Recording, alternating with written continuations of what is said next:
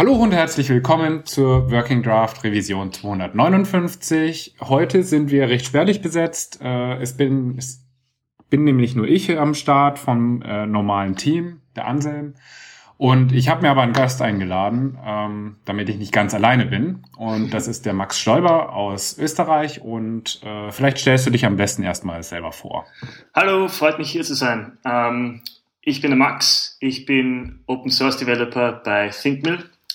Und ich wohne in Wien in Österreich. Das ist ein Land etwas südlich von Deutschland. Für die Kollegen, die das vielleicht nicht kennen. ja, doch, kennen wir ganz gut. Wir haben ja nochmal den Stefan Baumgartner dabei, der kommt ja. Ah, ja, natürlich, Linz. natürlich. Ja, aber Linz, das ist ja schon quasi Deutschland. Hoffentlich hat er das nicht. Ja, sehr gut. Ähm, genau, dann kommen wir erstmal zu den News. Wir haben eine News zu verkünden. Wir hatten das schon mal vor ein paar Revisionen angekündigt. Und zwar ist Grunt, der ähm, ja, einer der ersten JavaScript Task Runner jetzt endlich in der Version 1.0 erschienen. Und eigentlich gibt's da eben auch gar nicht so viel dazu zu sagen. Es wurden viele, viele kleine Bugs gefixt, die es halt noch gab und ähm, kleine Änderungen vorgenommen. Das ganze Ding ist wieder up to date. Ähm, wer also Grunt bisher benutzt hat, kann da gerne jetzt einfach auf die Version 1 updaten und ähm, das ist auf jeden Fall auch ein Anzeichen, dass man das in langen Enterprise-Projekten jetzt auch einsetzen kann. Finde ich spannend, genau. dass die jetzt erst in Version 1 sind, ehrlich gesagt. Ich habe mir irgendwie, also ich habe nie auf die Version geschaut, aber ich habe irgendwie immer gedacht, die sind schon längst in Version 5. Nee, nee, das war ja immer Nullpunkt äh, etwas. Ja. Also 0.4 und haben da relativ lang rumgekrebst und haben jetzt eben nochmal einiges an Arbeit reingesteckt, um die 1.0 zu veröffentlichen. Na, immerhin. Genau, ja. Ähm, ansonsten haben wir zwei Themen mitgebracht, ähm, die natürlich auf unseren Gast ausgelegt sind. Oh. Und zwar hast du, Max, ja ein React Boilerplate geschrieben, was auch relativ erfolgreich ist, wenn man das nach den GitHub-Stars mal beurteilen kann. Ja, aus, aus irgendeinem Grund, auch wenn man es nicht nach den GitHub-Stars beurteilt. Das benutzen einige Firmen. Umso besser. Einige Riesenfirmen in Production, was ich nicht ganz verstehe. Das überrascht Warum? mich jeden Tag wieder. ähm, na, weil es ich gemacht habe. Das macht okay. irgendwie so, ich bin hyper aware von allen Problemen damit. Aber okay. solange sie es ähm, verwenden.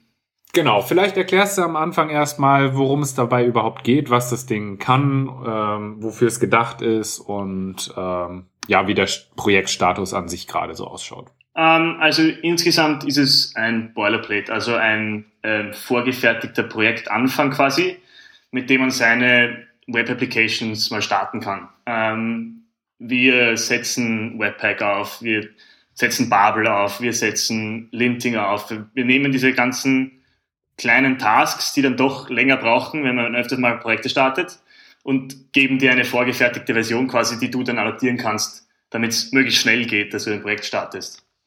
Mhm. Ähm, jetzt gerade sind wir noch in Version 2. Ähm, ich habe jetzt seit ein paar Monaten in Version 3 gearbeitet. Die ist fast fertig zum Release und ist ein kompletter Overhaul. Also die ist ganz neu. Ähm, okay. Wir haben die komplette Architektur überdacht. Wir haben ähm, den Fokus ein bisschen geändert. Wir fokussieren uns jetzt mehr auf darauf, ähm, sehr spezifisch auf Applikationen, die gedacht dafür sind, sehr groß zu werden. Also die ganze Architektur und die ganze, das ganze Tooling ist darauf ausgelegt, dass Leute diese Applikation verwenden, die wirklich sich denken, ich möchte jetzt ein Projekt starten, das rennt für die nächsten drei Jahre. Mhm, ähm, okay. Wohingegen Version 2 mehr so ein allgemeines kleiner Anfangspunkt war, aber noch nicht wirklich ähm, ausgefleischt. Das Und die Version 3 ähm, ist die jetzt nur für große Nein, überhaupt ausgelegt nicht. oder kann überhaupt man die auch nicht. für kleine natürlich auch benutzen? Ich habe sie verwendet für die kleinsten Projekte, also eines meiner zwei Seitenprojekte ist damit gebaut. Es ist vielleicht ein bisschen Overkill, aber es funktioniert und es ist ein, also ein weiterer großer Fokus von der Boilerplate ist auch, dass es ein wirklich ähm, geil zum Developen ist. Also es soll wirklich, es ist, das Hot Reloading muss perfekt funktionieren. Wir haben Sagas drinnen, wir haben einen Haufen Zeug drinnen, der dem Developer einfach das Leben einfacher macht. Quasi. Mhm. Okay. Das ist auch einer der großen Fokusse. Und was habt ihr da jetzt äh, im Speziellen in Version 3 umgestrickt, dass es jetzt eben komplett anders ausgerichtet wurde? Oder ähm, da, also da ist ja wahrscheinlich intern sehr, sehr viel umgeschrieben worden entsprechend. Also so gut wie alles. Ähm, wenn man sich die ja. V3.0.0 Branch anschaut auf GitHub, ähm, hat Version 3 500 Commits mehr als Master, wobei Master aber nur 150 Commits hat. Also das sagt einem schon, da hat sich wirklich alles, alles geändert, was sich irgendwie ändern kann. Ähm, wir haben ähm, die größte Änderung ist wahrscheinlich, dass wir ähm, jetzt einen Production Ready Express Server haben, also nicht mehr ähm, nur statische Webseiten supporten, sondern auch, dass jemand sich eine eigene API baut und ähm, irgendwelche Daten in Datenbanken speichern muss und so. Das ist jetzt nicht mehr schwierig, weil früher hat man halt seinen eigenen Server dann dazu schreiben müssen und das war dann wieder zart, weil das muss man dann wieder ausrichten auf die Boilerplate und bla bla bla. Das machen wir jetzt alles für, für, für die Person. Ähm, mhm. Wir haben Tools eingebaut wie Mutable.js, ähm, Redux Saga, ähm, Reselect, die einem ähm, bei Performance helfen, wenn man halt wirklich eine Applikation hat, die dann ähm, viel zu oft rendert, dass man das halt in, in Check keepen kann. Ähm, mhm. Und wir haben, was richtig cool ist, wir haben Generatoren gebaut. Also wenn man kann jetzt von, der, von dem Terminal einen Command eingeben und sofort einen neuen Component generieren, weil man den ganzen Boilerplate-Code halt reinhaut, das Importen und die Klasse. Und man kann das natürlich dann adaptieren, den Namen ändern, solche Sachen, dass das Developen noch viel schneller geht. Okay, wie habt ihr das gebaut, wenn ich fragen darf? Ähm, da gibt es ein super Framework dafür, das heißt Plop. Das ist ähm, auf GitHub.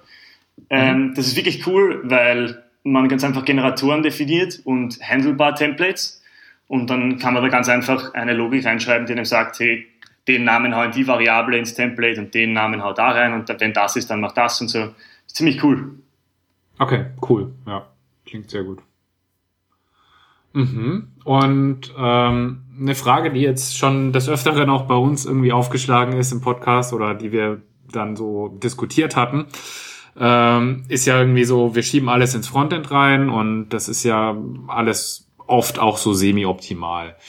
Ähm, Gibt denn jetzt hier, weil du ja einen Express-Server ansprachst, ähm, Server-Side-Rendering dann schon bei Default oder noch müsste nicht. man das dann das, noch selber bauen? Ja, das müsste man im Moment noch selber bauen, wobei es eine, eine noch nicht gemergte Implementation gibt. Ähm, okay. Die ist noch nicht hundertprozentig perfekt. Ähm, und ich wollte ursprünglich für Version 3 Server-Side-Rendering einbauen, aber es ist Version 3 schon seit sechs Monaten in Development oder so wo die erste Version zwei Monate in Development war, die zweite Version drei Monate. Und jetzt will ich das, das eigentlich einmal, so. ja, ich will halt echt mal das, das, was wir jetzt haben, was, was schon richtig solide ist, einmal releasen und dann als Version 4 drauf, als quasi für die, die es gern haben, Server-Side Rendering. Weil das braucht man auch, mhm. das stimmt. Das ist ein, ein richtig wichtiges Feature. Ähm, ich bin nur bis jetzt noch nicht ja. dazu gekommen, das einzubauen. Ja, aber das ist ja schon mal cool, wenn es zumindest auf der Roadmap steht. Definitiv, ähm, definitiv weil bisher, glaube ich, fehlt halt das am allermeisten in all diesen ganzen vorgefertigten React-Templates. Ähm, und ich glaube, dass das dazu führt, dass eben Server-Side-Rendering fast nirgendwo existiert. Ja, ja, da stimme ich dir total zu. Das war eben auch der Grund, warum wir überhaupt den Express-Server eingebaut hätten. Den hätte ich sonst gar nicht mhm. eingebaut. Aber das macht okay. natürlich dann den nächsten Schritt auf Server-Side-Rendering umzusteigen viel einfacher. Dann hat man den mhm. ersten, den ersten Schritt quasi schon gemacht. Okay, cool. Und wie einfach wäre es jetzt zum Beispiel, diesen Express-Server dann rauszulassen? Also wie konfigurierbar ist dein Boilerplate? Das ist noch so ein, ein großer Fokus für Version 3. Ähm, wir haben irrsinnig viel Dokumentation geschrieben über jedes einzelne Feature, das wir haben und erklären bei jedem einzelnen Feature auch, wie man das schnellstens entfernen kann. Weil okay. natürlich ist es eine Boilerplate, keiner wird sie genauso verwenden, wie sie jetzt ist. Deswegen muss man natürlich irgendwie mhm. da als Boilerplate auch sagen, hey, wenn du das und das nicht willst, wir würden es empfehlen. Wenn du es nicht willst, ist okay, mhm. so, so entfernst du es. Der Express-Server okay. ist eigentlich nur in einem Folder, das ist, der löscht man einen Folder und macht das, ändert das Startkommando ein bisschen und das war's. Also ja, cool, weil gerade der, der Express-Server ist natürlich was sehr opinionated ist. Ja, natürlich, natürlich. Also, ähm, ja. Keine Aber Frage. Cool, okay, okay. Ähm, und du sprichst jetzt gerade die ganze Zeit schon von wir auch. Ähm, das heißt, du bist da nicht alleine dran, sondern Nein, bin ich nicht mit mehr. dem ganzen Team mehr oder? Genau, ja, da gibt's eine Gruppe von einer Handvoll, würde ich sagen, Contributern, die wirklich konsistent ähm, nicht unbedingt jeden Tag, aber zumindest jede Woche dran arbeiten. Ähm, also da haben Leute echt schon ganze Riesen-Features ähm, eingebaut, wie jetzt zum Beispiel eben der Mike aus Polen, der jetzt letztens den Express.js-Server ähm, komplett selber gebaut hat. Und ich habe quasi nur mehr gesagt, hey, das taugt mir nicht oder das gefällt mir sehr gut oder das sollte man so machen oder was, ist, was wäre damit. Und meine, meine Rolle ist jetzt eigentlich schon mehr Direktion in eine Richtung als, ähm, als wirklich dann, dann selber die großen Features zu bauen. Okay, das heißt, der Open Source Gedanke geht da in deinem Fall jetzt total für dich auf. Ja, was mich selber auch sehr überrascht, ehrlich gesagt. Das ja, habe ich nicht erwartet, aber ich finde es auch sehr cool. Also ich freue mich total. Ja. Ich freue mich. Ja, hört man ja doch nicht äh, alle Tage, dass es dann wirklich gut funktioniert und ähm, deswegen ist es schön zu hören, wenn es dann mal funktioniert. Ja, ja, ja ich, also ich kann mich echt nicht beschweren. Wir haben schon einen Haufen Leute gehabt, die wirklich, die wirklich hart daran gearbeitet haben und da wirklich große Features eingebaut haben. Mhm. Okay. Ja, ähm, schön. Das klingt doch erstmal ganz gut. Wie sind denn da so deine weiteren Pläne? Hast du da jetzt ähm, nach der V3 noch weitere Pläne oder willst du generell irgendwas an dem Projekt noch verändern? Also ich meine, es ist eine Boilerplate, also man wird sie immer up-to-date halten müssen. Das ist wahrscheinlich der größte ja. Job von jetzt an. Ähm, etwas, was ich gar nicht erwähnt habe, ist, ähm, was ich hätte erwähnen sollen, ein Riesenfeature von der Boilerplate auch ist, dass, ist, dass sie ein wahnsinnig gutes Testing-Setup hat. Also die Example Application, die wir haben, hat 99% Test Coverage. Ähm, die eine Prozent ist nur deshalb nicht getestet, weil wir die Map State to Props Functions von, Re von Redux nicht ähm, exporten wollen, weil das ein bisschen dirty ist. Ähm, aber es ist wirklich, wir testen alles in dieser Applikation. Das war auch einer der Gründe, warum wir Redux Saga originalerweise eingebaut haben, weil halt gethunkte Actions wirklich hart zu testen sind. Und mit Saga mhm. ist es total einfach. Also da ja. haben wir echt einen großen Fokus drauf gelegt. Ähm, und das Problem ist, dass dieses Test-Setup zwar jetzt solide ist, aber wahrscheinlich in einem halben Jahr wieder komplett neu gebaut werden muss, weil sich einfach so viel ändert. Ja, das ist ja immer das Problem in unserer ja, heutigen Welt. Das stimmt, das stimmt. ähm, wenn du jetzt von Test-Coverage sprichst, äh, meinst du wahrscheinlich vorrangig JavaScript in dem Fall, richtig? Ähm, ja, das ist in dem Fall nur JavaScript. Okay. Ähm, es Weil gab ja Überlegungen, auch End-to-End-Tests einzubauen und alles, aber so weit sind wir noch nicht. Mhm. Ja, ich habe jetzt nur gesehen, es wird ja auch ähm, werden ja auch Grundlagen für CSS und solche Sachen mitgeliefert. Ja. Ähm, da wird aktuell wahrscheinlich eben noch nichts gemacht. Ne? Nein, also gelintet wird mit okay. StyleLint, dass man einen konsistenten Code-Style hat. Mhm. Okay. Ja. Cool. Genau, also das ist quasi dann Maintenance up to date halten und Server-Side-Rendering ist wahrscheinlich das größte Feature, das noch kommt. Mhm. Derweil einmal.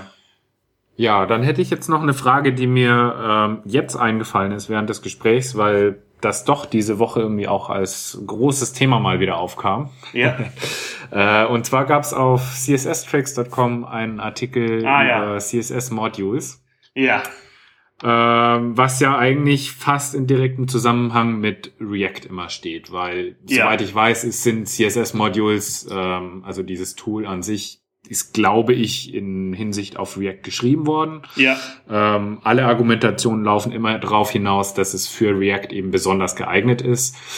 Und äh, jetzt bietet sich natürlich an zu fragen, wie stehst du dazu? Ähm, siehst du da irgendwie Potenzial drin? Macht das Sinn ähm, nur für bestimmte Projekte oder generell? Oder was sind die Vorteile, was sind die Nachteile aus deiner Sicht dazu? Also die Boilerplate hat CSS-Modules eingebaut. Ähm, aus dem Grund, dass ich das schon als sinnvoll erkenne, in, in einem React-Umfeld das Styling möglichst auf einen Component zu halten. Ähm, ich gehe in den meisten Projekten sogar so weit, dass ich Sachen wie Layout und Textarten, Fonts und Größen ähm, Components mache. Mhm. Ähm, davon ist absolut nicht jeder ein Fan und das verstehe ich. Ich bin aber auch kein Fan von, also ich, ich habe deswegen CSS-Modules verwendet, weil es mir Component-Based Styling gibt, ohne dass ich mein CSS in meinem JavaScript schreiben muss.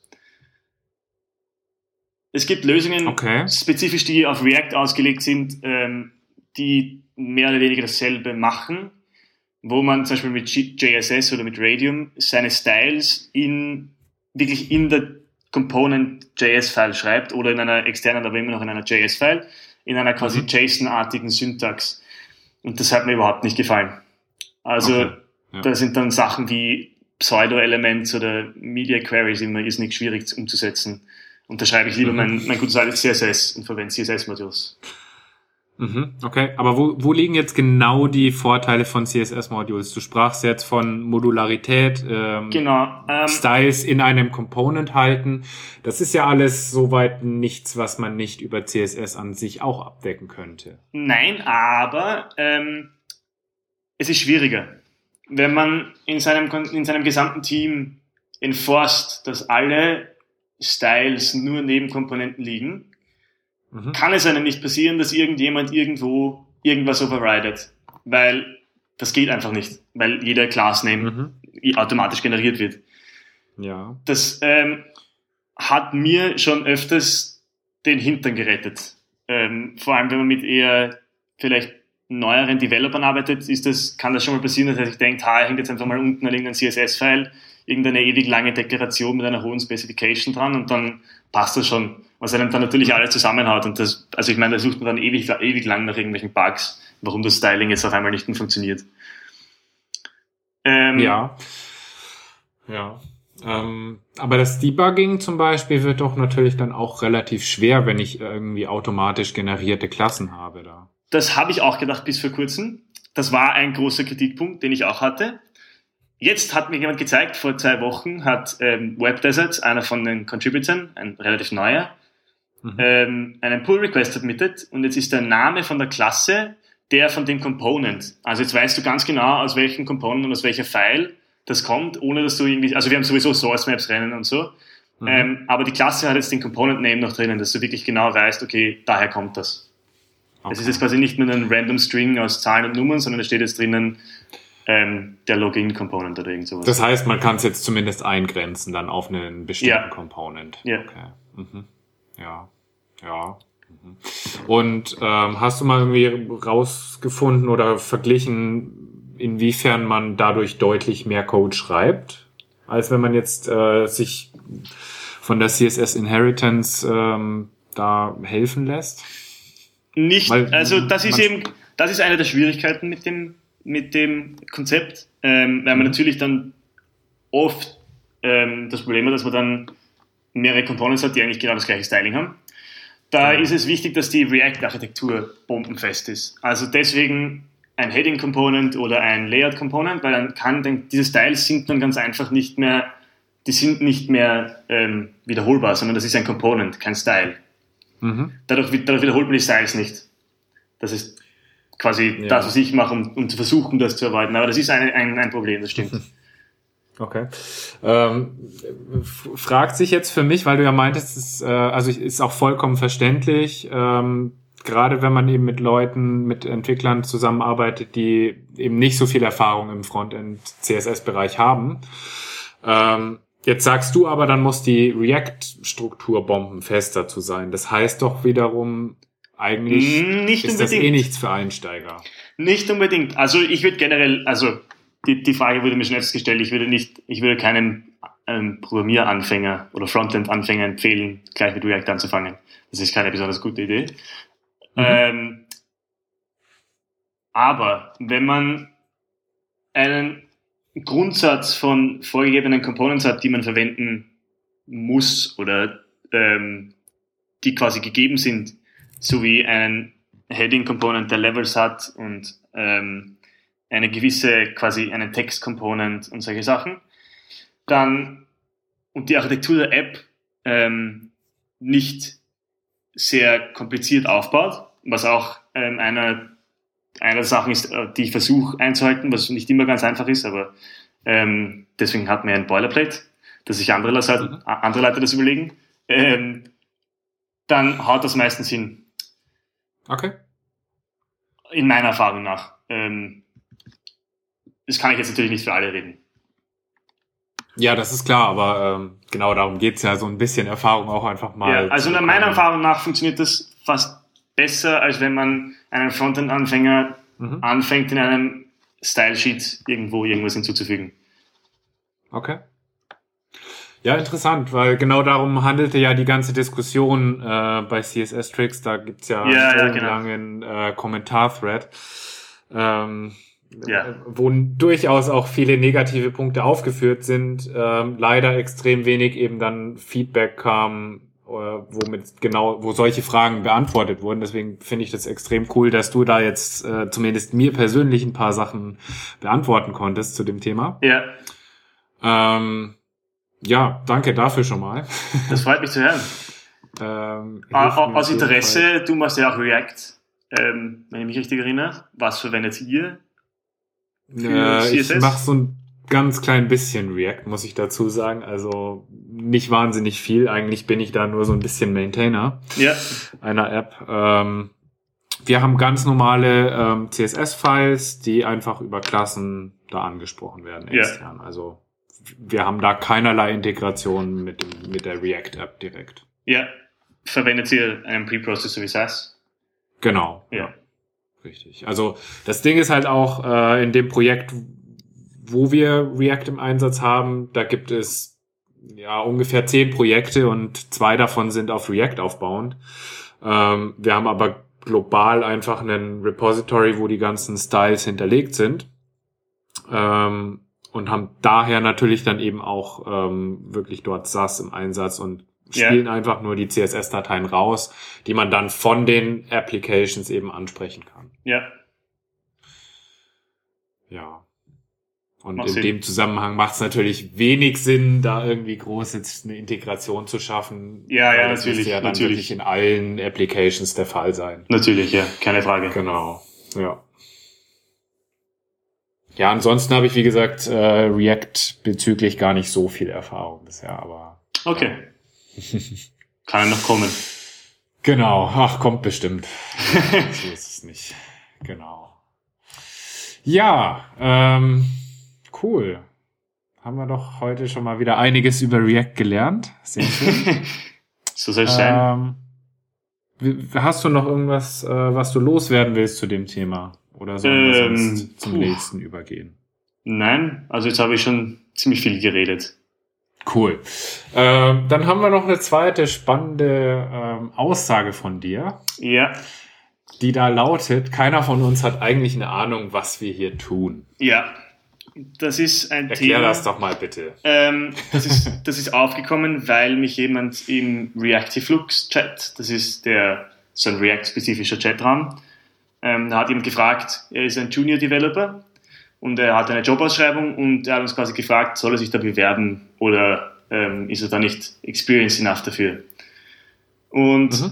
ich habe ihm die Antwort darauf gegeben, dass er das auf jeden Fall machen soll, weil das Schlimmste, was dir passieren kann als Junior Developer oder generell, wenn du dich bewirbst, nicht nur als Developer, sondern auf jeder Art, ist, dass sie Nein sagen. Die meisten werden sich wahrscheinlich gar nicht einmal zurückmelden, wenn sie, ähm, also, ja, wenn sie nicht besonders gut mit den Hoffen wir, dass sie zumindest das tun, aber Ja. ja. Es ist schon öfter passiert, dass sie es nicht tun, deswegen sage ich das. Ja, ja. Und ähm, das Schlimmste, was passieren kann, ist, dass sie Nein sagen. Und in Bezug darauf ist mir auch wichtig zu sagen, dass eigentlich als Frontend-Developer fühle ich mich nicht, wie als würde ich mich wirklich, wirklich, wirklich solide auskennen in dem, was ich mache. Aus dem simplen Grund, dass sich so schnell Sachen ändern, dass ich mir jeden Tag vorkomme, als hätte ich ein ganzes Jahr von neuem Lernen zu tun. Und das Mhm. kann als Anfänger schon wirklich ähm, daunting sein. Also ähm, da kann man schon echt Angst kriegen. Ich, ich, ich habe ich hab das erste Jahr meiner Frontend-Karriere mir gedacht, was geht hier ab? Das passiert ja alles viel zu schnell. Ich habe ja eigentlich keine Ahnung, was ich mache. Ähm, dafür braucht man keine Angst haben, weil es kennt sich keiner in allem aus. Keine Chance. Es gibt Leute, die sind besonders gut in bestimmten Sachen. Es gibt Leute, die kennen sich besonders gut aus mit CSS-Selektoren oder Specificity. Oder es gibt, besonders, es gibt Leute, die kennen sich besonders gut aus mit JavaScript-Versionen. Und man liest halt immer nur die Sachen, die diese Leute dann von sich geben in ihrer sehr spezifischen Welt und denkt sich, puh, also eigentlich habe ich keine Ahnung von dem, was ich mache. Wieso bin ich eigentlich Front-Developer? Und da war mir einfach wichtig zu sagen, eigentlich, hey, keiner hat von allem eine Ahnung. Das geht gar nicht. Das muss auch nicht sein. Also das sollte nicht ein Ziel sein, auf das man ähm, ausgerichtet ist, weil das, also ich, ich wüsste von niemandem, der es erreicht hat. Ja, ähm, dem kann ich voll und ganz zustimmen. Ähm, würde ich genauso au- eine Aussage auch tätigen. Ähm, heutzutage geht das im Frontend-Bereich, glaube ich, gar nicht mehr. Ähm, kurze Frage noch, äh, seit wann entwickelst du denn im Frontend-Bereich? Weil du jetzt meintest, als du angefangen hast, äh, war das schon total overwhelming. Ähm, als ich damals angefangen habe, ähm, war es zwar schon schwierig, aber da konnte man tatsächlich, glaube ich, noch so fast alles lernen. Ja.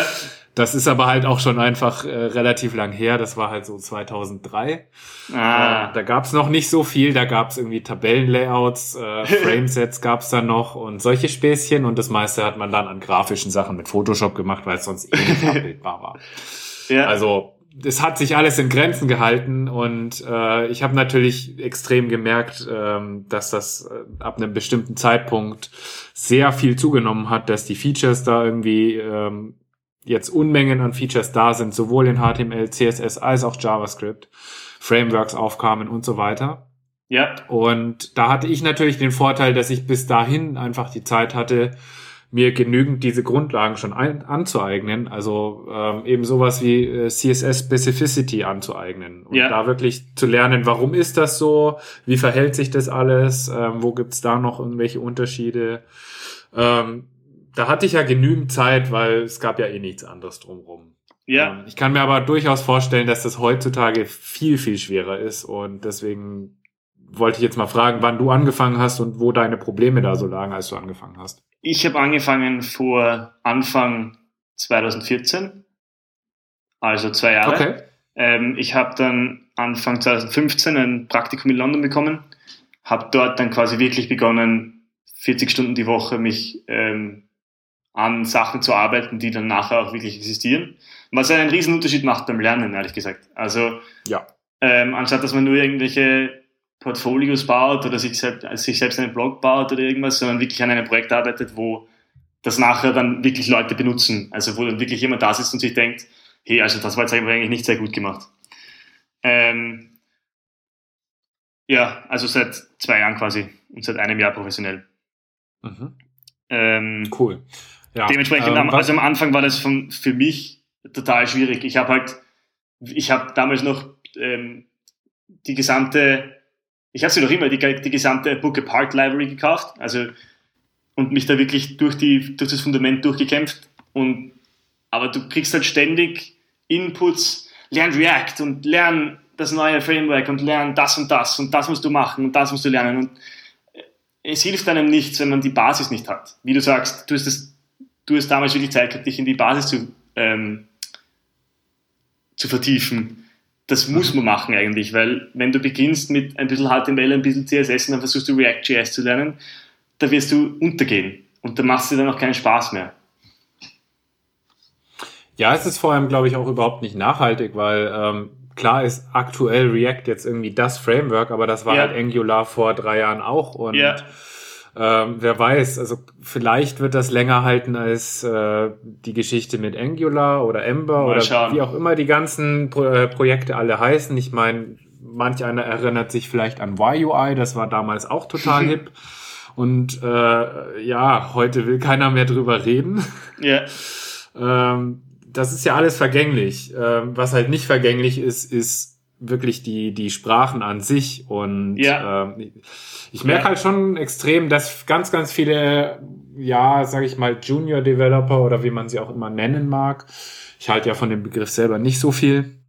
Aber eben Leute, die jetzt noch nicht so viel Erfahrung haben, irgendwie sehr dazu tendieren, ähm, Frameworks und Libraries zu benutzen und äh, eigentlich die Grundlagen eben nicht beherrschen. Ja. Und das macht mir so ein bisschen Angst, muss ich sagen, weil Ja. dadurch natürlich viele Sachen kaputt gehen im Internet ja, und die Erwartungen auch ganz anders nach außen dargestellt werden. Also ich sehe es in vielen Projekten auch irgendwie, da hast du dann irgendwelche Entwickler und du schaust dir die Codebase an und ähm, stellst halt fest, ja, das ist schön, aber das, die Codebase ist eigentlich zu nichts zu gebrauchen, die ist nicht semantisch geschrieben, ja, da fehlt jegliche Accessibility, die ist nicht lesbar für mich als Entwickler schon, weil es irgendwie Kraut und Rüben ist und ähm, ist halt auch nicht performant. Also sind ganz, ganz viele Sachen. Dafür ist das Ding aber halt irgendwie in vier Wochen über die Bühne gegangen und äh, die Projektleiter und alle sind happy. Wollen dann natürlich auch, dass äh, zukünftige Projekte auch so laufen, weil die sehen ja auch oft auch überhaupt nicht, zumindest initial, dass da Probleme existieren. ja, Und ich sehe halt da wirklich ähm, extrem viel Potenzial eigentlich, weil die Entwickler das oft einfach gar nicht besser wissen. Ja. Obwohl sie es halt besser wissen könnten, wenn sie sich einfach mal ähm, auf das Wesentliche konzentrieren, statt irgendwelche wilden Animationen zu lernen und sonst welche Libraries, die einem dann irgendwelche SVG-Sachen ja. aushelfen da. Ja, stimme ich dir voll und ganz zu. Da gibt es eine. Ähm, Entschuldige, ja. bitte. Nee, red, red ruhig weiter. Ähm, ich wollte nur sagen, da gibt es eine super Buchserie, die du wahrscheinlich kennst, You Don't Know JS von ja. ähm, Getify. Die ist brillant. Also ich habe alle sechs Teile gelesen, weil sie mir empfohlen wurden. Und mhm. jetzt kommt mir zumindest ansatzweise so vor, als würde ich JavaScript verstehen, warum die Sprache so ist, wie sie ist und wie sie funktioniert und was man beachten muss, wenn man sie verwendet. Die, diese Buchreihe ist absolut empfehlenswert. Absolut empfehlenswert. Die ist ja, soweit ich weiß, auch irgendwie online verfügbar. Genau, die ist auf GitHub. Ne? Die ist auf GitHub, ja. Das ist nicht besonders schön zu lesen und außerdem finde ich, sollte man den Autor unterstützen, aber man kann sie gratis online lesen und man kann auch selber was daran ändern. Mhm. Wenn einem wo ein Fehler auffällt, was anscheinend auch viele Leute machen, einfach einen Pull-Request submitten auf GitHub. Ja, sehr cool. Cooles Konzept. Ähm, hast du sonst irgendwelche Tipps noch irgendwie gerade für Einsteiger, wenn wir schon drüber reden? Ähm, ja, in die, ins, ins Fundament vertiefen. Ähm, ja, viel, also ich meine, da kann man viel dazu mhm. sagen. Ja. Ähm, ja, vielleicht irgendwie Richtung HTML, CSS noch irgendwas Spezielles, was du dazu sagen möchtest? Äh, wir haben jetzt die ganze Zeit über JavaScript gesprochen. Das stimmt, ja. Ähm, auf jeden Fall semantisches HTML. Also das ist, wenn man semantisches HTML nicht versteht, dann wie, das kann nicht funktionieren. Kommt mir vor. Ähm, ja. Schön wäre es, wenn es nicht funktioniert. Ja, also ja, du weißt, aber natürlich funktioniert es, aber es ist nicht, also das ist wirklich, da sieht man leider viel zu viel Code, eine Suppe aus Spans und Diffs ist, was man viel einfacher lösen könnte oder was viel schöner ginge. Mhm. Und ja. das, das muss nicht sein. Das macht es ja, vielen Leuten viel einfacher. Ja, wir hatten ja auch über React jetzt schon gesprochen.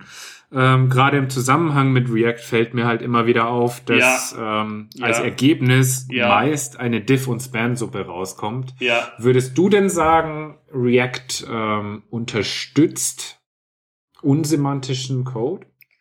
Ähm, Oder andersrum gefragt, macht es nicht einfach, semantischen Code zu schreiben? Nein, es macht sogar, ich würde sogar behaupten, als großer React-Fan, ich würde sogar behaupten, dass es es ein bisschen schwieriger macht weil es gewisse Restriktionen gibt. Man muss ähm, React-Komponenten immer in Diffs wrappen. Das heißt, du hast schon mal ein Diff mehr, das du eigentlich vielleicht gar nicht bräuchtest. Ähm, mhm. Und bis zur ganz neuen Version hatten sie auch um lose Textblöcke Spans herum, die sie jetzt aber endlich mit der Version 15 durch Comments ersetzt haben. Mhm. Was den Code zumindest schon mal schöner macht, weil es eben nicht mehr eine riesen Span-Suppe ist. Nur weil da ein bisschen. Ja, Text ich denke jetzt da auch gerade so ein bisschen an Accessibility und ja, ja. Ähm, Custom Attributes, sowas wie Area Roles, ja. Area Attribute. Ähm, ist das denn auch ein großer Mehraufwand in React dann oder kann man das Nein, relativ das, simpel schreiben? Das ist nicht anders als in HTML. Also selbes Prinzip. Es macht es einem nicht okay. einfacher, was vielleicht schön wäre, auch wenn ich mir nicht ganz sicher bin, wie das ausschauen würde. Aber ähm, es macht es einem auch nicht schwerer. Also mir zumindest kommt es nicht schwerer vor. Sehr schön. Cool. Ja. Hm. So, jetzt hast du ja gesagt, ähm, wir haben alle keine Ahnung von dem, was wir tun. Ähm, ich finde das eine absolut richtige Aussage. Ähm, das heißt aber auf der anderen Seite natürlich auch, wir haben jetzt einen Fall, wo wir Frontend-Entwickler sind und eigentlich gar keine Frontend-Entwickler mehr sind. Also wir sind ja nur noch ein Subset als Entwickler von der Frontend-Welt. Also sagen wir mal zum Beispiel, du bist React-Entwickler, ich bin, sagen wir mal, CSS-Entwickler. Wie stellst du dir da die Zukunft vor? Also wird sich das noch weiter fragmentieren? Können wir da irgendwie wieder es schaffen, dass wir da mehr zusammenbringen oder wo sind da eigentlich die Probleme? Ja, das ist eine gute Frage. Ähm, ich fürchte, es wird sich noch weiter fragmentieren. Also du hast da natürlich schon die längere Sicht darauf, aber schon mit meiner relativ kurzen Erfahrung schaut es nicht so aus, als ob die Vielfalt in Richtungen, in die man sich bewegen kann, kleiner werden wird in nächster Zeit. Vielleicht, vielleicht können, also ich glaube, wenn, wenn wir an den Webstandards arbeiten, also wirklich an dem wirklichen Fundament und die mhm. noch verbessern für neue Use Cases, die sich ergeben, wie es jetzt eben auch getan wurde mit Service Worker und Web Components in einem Haufen Zeug, ähm, dann könnte, das könnte vielleicht wieder zu einer größeren Einigkeit quasi führen. Aber ich, das ist jetzt weit hergeholt, natürlich. Mhm. Könntest du dir vielleicht für die Zukunft vorstellen, dass dann sowas wie React im Prinzip nur noch ein Wrapper äh, rund um Webstandards ist? Weil aktuell ist das ja eigentlich fast ein kompletter Ersatz für viele ja. Sachen. Ähm, schön wär's. Schön wär's. Die, mhm. weil der große Benefit von React halt schon Performance ist und richtig leibendes Development. Ähm, wenn wir dieses, dieses, das ganze, wenn wir alles loswerden könnten, was wir da machen müssen, damit es funktioniert, das ganze Webpack-Zeug, das ganze Barbel, das ganze alles einfach loswerden damit und nur mehr auf Webstandards arbeiten, das wäre ein Wahnsinn. Mhm. Das ist allerdings auch eine sehr utopische Vision natürlich, weil das ist ein sehr spezifisches Framework, das natürlich jetzt für einen bestimmten Use Case gebaut worden ist. Ähm, aber ich, es kann sein. Es kann ja sein. gut, ich sag mal so, wir haben ja zum Beispiel mit HTTP 2 nicht mehr den Fall, dass wir jetzt irgendwie genau, ja, zum Beispiel. viele genau. Dateien konkatenieren müssen und dann haben wir ja nur noch die Minification. Gut, ähm, könnte man jetzt auch mal ganz weit hergeholt sagen, wenn ich GZIP anhab auf dem Server oder Brotli zum Beispiel oder was ja. wie auch immer die ganzen neuen Standards heißen, dann macht ja die Minification sowieso nicht mehr viel aus. Ähm, also könnte ich theoretisch mir relativ viele Tooling-Steps schon mal sparen. Ja.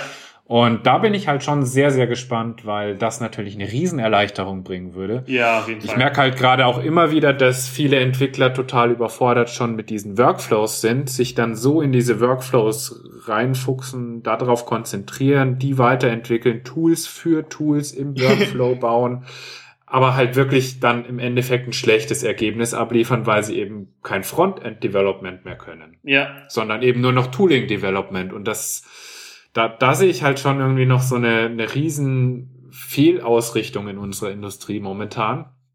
Was äh, natürlich auch vollkommen klar ist, weil wir ja noch da sehr, sehr jung dabei sind mit dem ganzen Tooling-Workflows. Ja, ja, auf jeden Fall. Also, ähm, wie ja schon in den News angekündigt, Grunt ist jetzt in 1.0 äh, released worden. Gulp ist, ich weiß nicht, drei Jahre alt oder so. Ja. Ähm, das ist ja alles noch super neu und man stellt ja immer wieder fest, äh, auch indem sich eben Libraries, Frameworks und solche Tools komplett ablösen und durch neue ersetzt werden, dass wir da noch sehr am Anfang sind und erstmal den, uns so den Weg finden müssen, was, wo, wohin wir eigentlich wollen und was der ideale Weg dann ist für die Tools.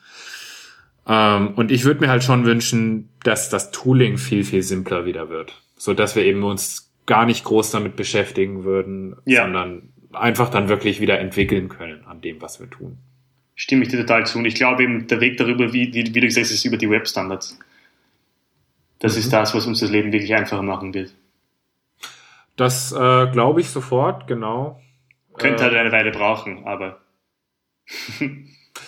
Ja. Was viele Leute immer vergessen, ist, dass unsere Industrie ja in Wahrheit, was weiß ich, 30 Jahre alt ist. Fast zumindest, ja. Ja, also das ist einfach irgendeine Zahl hingehaut, aber so im, im wir sind nicht, wir sind keine Steinmetze, die es seit tausenden Jahren gegeben hat. Genau, richtig. Nee, wir es ist wirklich noch eine neue Industrie und wie gesagt, ähm, 2003 zum Beispiel war das alles noch relativ einfach, würde ich behaupten. Da haben wir uns um solche Sachen überhaupt keine Gedanken gemacht, äh, auch gar nicht machen können. Ja. Wir hatten die Möglichkeiten dazu nicht, weder auf Browser noch auf ähm, Entwicklerseite. Und im Prinzip so richtig, ich habe das Gefühl, so richtig Frontend-Entwicklung gibt es so richtig wieder seit ja eigentlich seit HTML5 dann gepublished wurde und da eben viele Browser-APIs geöffnet wurden, viel JavaScript-lastige Sachen geöffnet wurden. Ja. Und daraufhin hat man dann eben äh, angefangen, das noch zu erweitern, darauf aufzubauen. Und da kam dann wirklich Bewegung rein und seitdem wird da wirklich äh, so das Tooling, die Workflows und solche Sachen extrem ähm, weiterentwickelt. Und das ist halt noch nicht lang her. Also es ist vollkommen klar aus meiner Sicht, warum das so äh, sich fragmentiert aktuell und äh, ein volles Chaos ist. Und das, wie gesagt, ist natürlich dann schade für Leute, die jetzt da gerade in der Industrie starten wollen. Deswegen bin ich auch sehr, sehr dankbar um solche Tipps von dir. Ähm, hoffe, dass es einigen Leuten hilft. Ich auch. Und ähm, ja, hast du noch einen Abschluss, äh, abschließenden Tipp für irgendwie neue Leute? Puh, viel lesen. Viel mitreden, auch wenn man keine Ahnung hat. Lesen wo? Überall. Oder was? Alles, was man irgendwie grabs, grapschen kann. Für Twitter ist, finde ich, gut, wenn man es richtig verwendet. Also Leuten folgt, die das machen, was man selber macht. Ich folge so gut wie ausschließlich Frontend-Developern.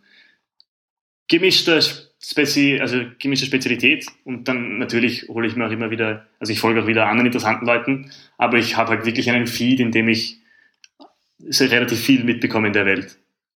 Mhm. Und das hilft schon wirklich. Okay. Und sonst einfach Bücher. Bücher. Ich, ich bin ein großer Fan von Büchern, auch wenn viele Leute sie vielleicht nicht unbedingt mehr mögen. Ich bin ein großer Fan von Büchern. Gut, sehr schön.